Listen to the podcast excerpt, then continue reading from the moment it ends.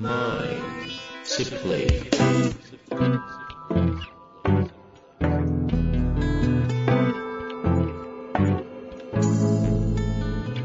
にちは、遠藤和樹です。秋山条件時の経営者のマインドサプリ。秋山先生よろしくお願いいたします。はい。よろしくお願いします。さて、今回も行きたいと思いますが、なんか、はい最近はいかがですか？なんか最近ね、うん合気道の練習の回数がちょっと減ってる。あ、なるほどね。初段取ってちょっと油断してる系のやつですね。おっしゃる通りで、うんほら前回のポッドキャストで、ね森本さんの目標設定の話あったじゃないですか。ひとりさんの異次元の目標設定の話ですね。そう。目標、設定した目標と行動が合ってないということは、目標に対してやるってコミットしてないんですよと。まさにその通りで、お2段取るって決めたのに、はい2段取る練習量じゃないんですよ。ああ、つまり？つまり、いや、言わせんの？私は目標を定めていませんの。決めてないんですね。言っただけ。いやー、2段ね。何をおっしゃってるんですか。最低でもね、決めるとしたら4段を決めていただかないといけないと思いますよ。あの、次の2冊目の書籍のプロフィールに、もし合気道をで書く場合には、4段じゃないと書けないですからね。したらもう何年後ですか？そんなかかるんですか？かかるかかる。あ、例えば。えっと、私の言ってるとこまでですよ。はい。2段かかるの、取るのに、最短で2年。あ、取ってから？うん。それはもう年数決まってるんですか？あ、っていうか、えっと、200回の稽古を受けないと、次のあの試験を受けちゃいけないという決まりがあるので、ルールがあるんだ。うん。どんなにうまかろうが。関係ないですね。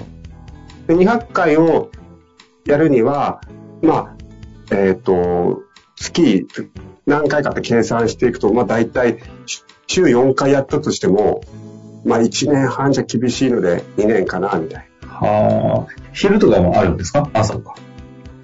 な。は、えっと、私が言ってる道場はないんです。あ、じゃあ、必然的に、そうなんですね。2年ぐらいしかできないんだ。なんだ。そうですね。うんじゃあ、まあいいでしょあ、よかった。う。ろ6年ぐらいかけて、はい読んだ、プロフィール。その時には本もうなんか7冊目みたいになってたんですけど。いや、このね、いや、あの、ポッドキャストを聞いてる方の中では、合気道やったり、その師範の方もいいるかもしれない。ちょっとドキドキしながら、ね。確かに確かに。なめんなよ、みたいな。あぜひね、あの、師範代とかね、もっと上のクラスの方いらっしゃいましたら、ぜひ、あの、合気道的観点の質問をいただけたら、最優先で取り上げたいと思いますので、ぜひお寄せいただけたら嬉しく思います。はいさあ、そんな秋山先生に質問がございます。はい今回はですね、人事関係の方からですね、えーご質問いただいておりますので、ご紹介したいと思います。えー、101の機能不全問題について質問です。とタイトルでいただいております。101が流行って久しいですが、無駄に面談時間が増えて、面談する方も面談を受ける方も効果を感じていない。むしろ関係性の悪化にすらつながる場合もあるという声を耳にしますし、実際私もそう思います。101の成否は一体どこにあるとお考えでしょうか？このままだとコーチングアレルギーと同じような状態になるような気がしております。何卒よろしくお願いいたします。うーん。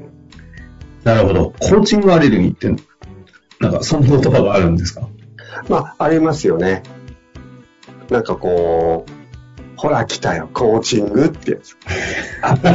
ちょっと知らないけどなんか笑うのは、なんか経験したことある感じなんでしょうね。えっ、と、君は結局どうなりたいの？じゃあ、どんな方法があるの？みたいな。だだいぶ悪意がある聞こえ方するけど、確かにそういうリアコミュニケーション取られた経験ありますね。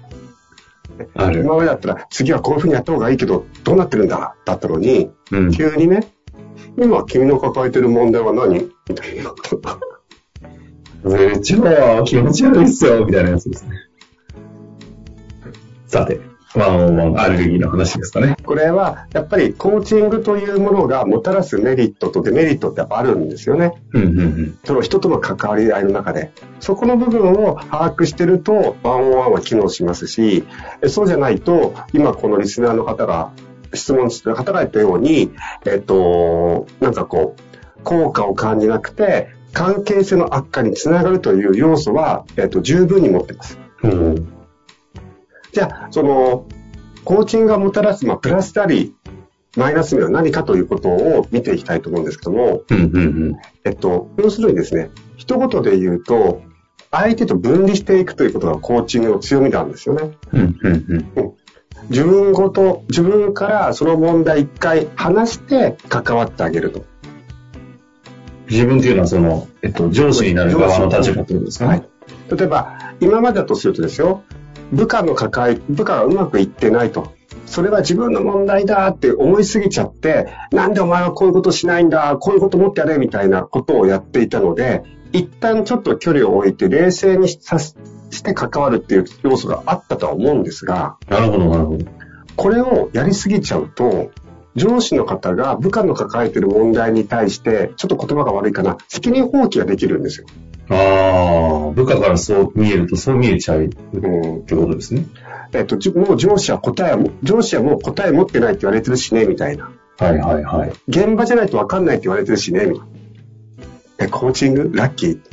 あ、俺分かんないから、この、この子にやらせればいいんだ。うーん。で、お前の仕事でしょ？あなたがサポート、あ、あなたの仕事でしょ？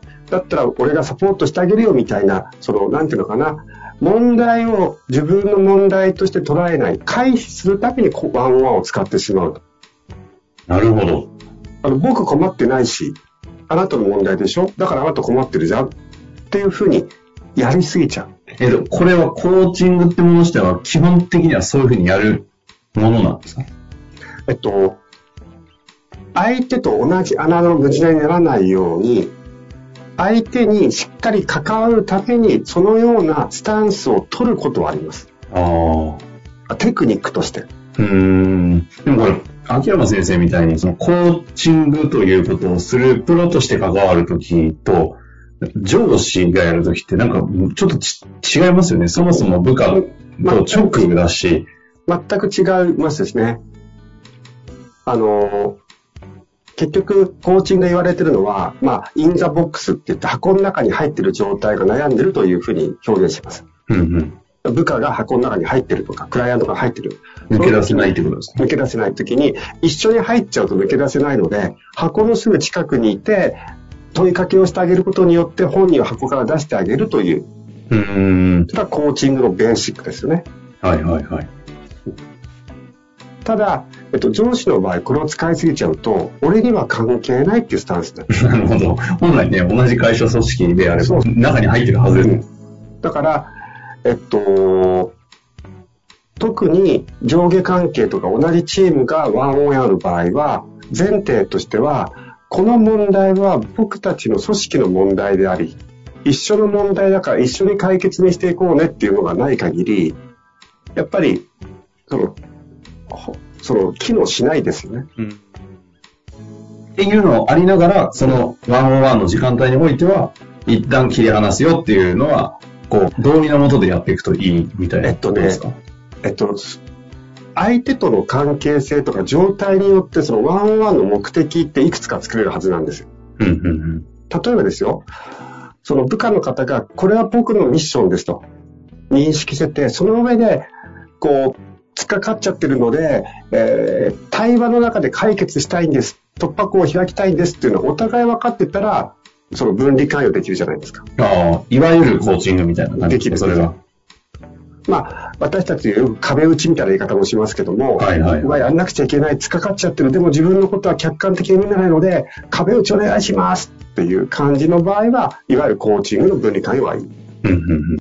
ただ、やっぱりその人だけでは解決できないっていう時に、やっぱり上司と僕と君で一緒に解決していこうと。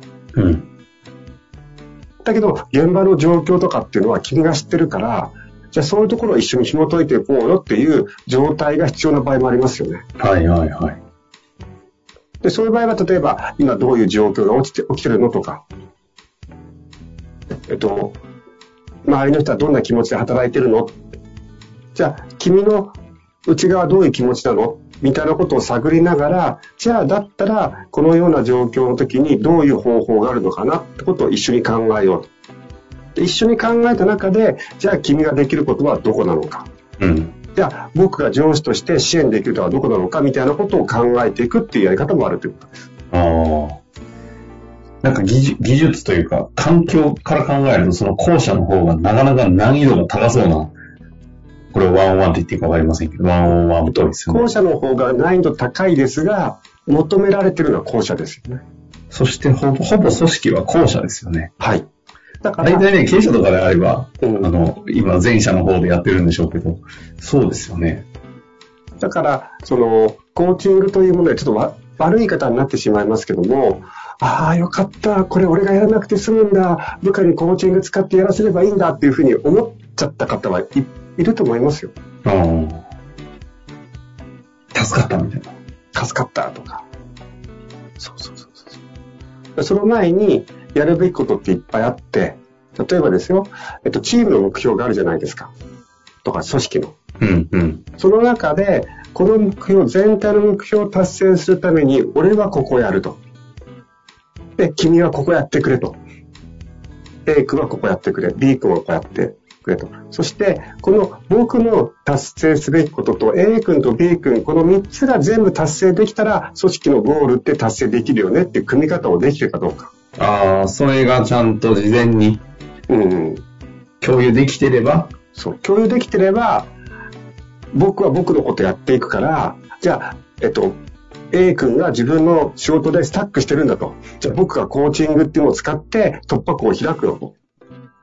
ことできるじゃないですか。うん、うん、うん。ということはですよ、もしコーチングの技術さえあれば、逆もやっていいわけですよ。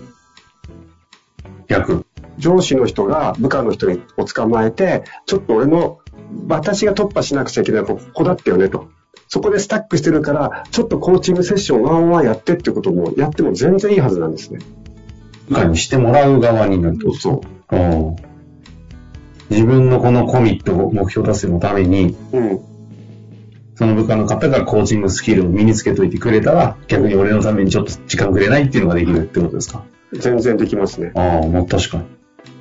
そしたら、え、じゃあ部長、部長が今はどんな状況ですか？とか、うんうん。その中でどんな課題ですか？と。なるほど。その中で、その課題の中で部長はどんな気持ちになっちゃってるんですか？と。ワンオンワンってなんか今聞いて確かに思いましたけど、上から下の関係においてやるものっていう認識を持っちゃってましたけど、決してそうではないってことですか？そうですよね。そんなことは全くないと思います。あの、だから意外と、あの、プライベートとかで、えっと、自分のお子さんとかに、ちょっとパパこれ悩んでってだけど、ちょっと話聞いてくれるとか質問してとかっていうのも面白かったりしますよ。あ、そのコーチングでそういうことすることがあるんですか？うん。うーん。だから私は子供にとたまにやりますね。ちょっとスタックしてるんだけど、ちょっと話聞いて。まあ、あのジョン様はね、ちょっとね、ちょっと異常な特殊性を持っていらっしゃいますからね、できるんでしょうけど。女性っていうか。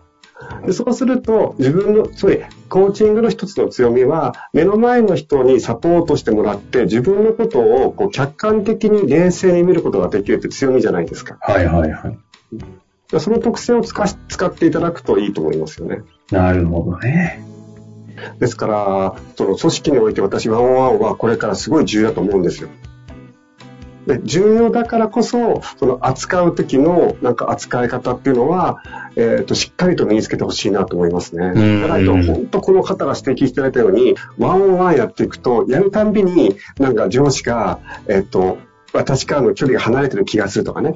なるほどね。他人事みたいな感じにそなっちゃう。うそうそうそう。これは確かにそうですね。昔の方がなんか、確かに昔はアドバイスとかうるさかったけども、なんか上司もこの問題を解決しようとしてくれた気がする一緒になって。そうそう。うんまあ、ということでね、こう、うんワンオンワンというよりも、ワンオンワンというものをコーチング的、まあ、要素としてコーチングが入ってくるというのがほとんどだと思うので、そこのコーチングが抱えている、まあ、課題問題というと変ですけど、うん。使い方間違えると起きるはい。マイナスの部分みたいなところをちょっとね、今見せていただきましたので、ぜひ、ちょっと何何度か聞いていただいて、チェックしながら、またこの中から質問等ありましたら、ぜひはいお寄せいただきたいなと思っております。ということで、秋山先生、ありがとうございました。はい。ありがとうございました。本日の番組はいかがでしたか？番組では秋山城賢治への質問を受け付けております。ウェブ検索で秋山城と入力し、検索結果に出てくるオフィシャルウェブサイトにアクセス。その中のポッドキャストのバナーから質問フォームにご入力ください。また、オフィシャルウェブサイトでは無料メルマガも配信中です。ぜひ遊びに来てくださいね。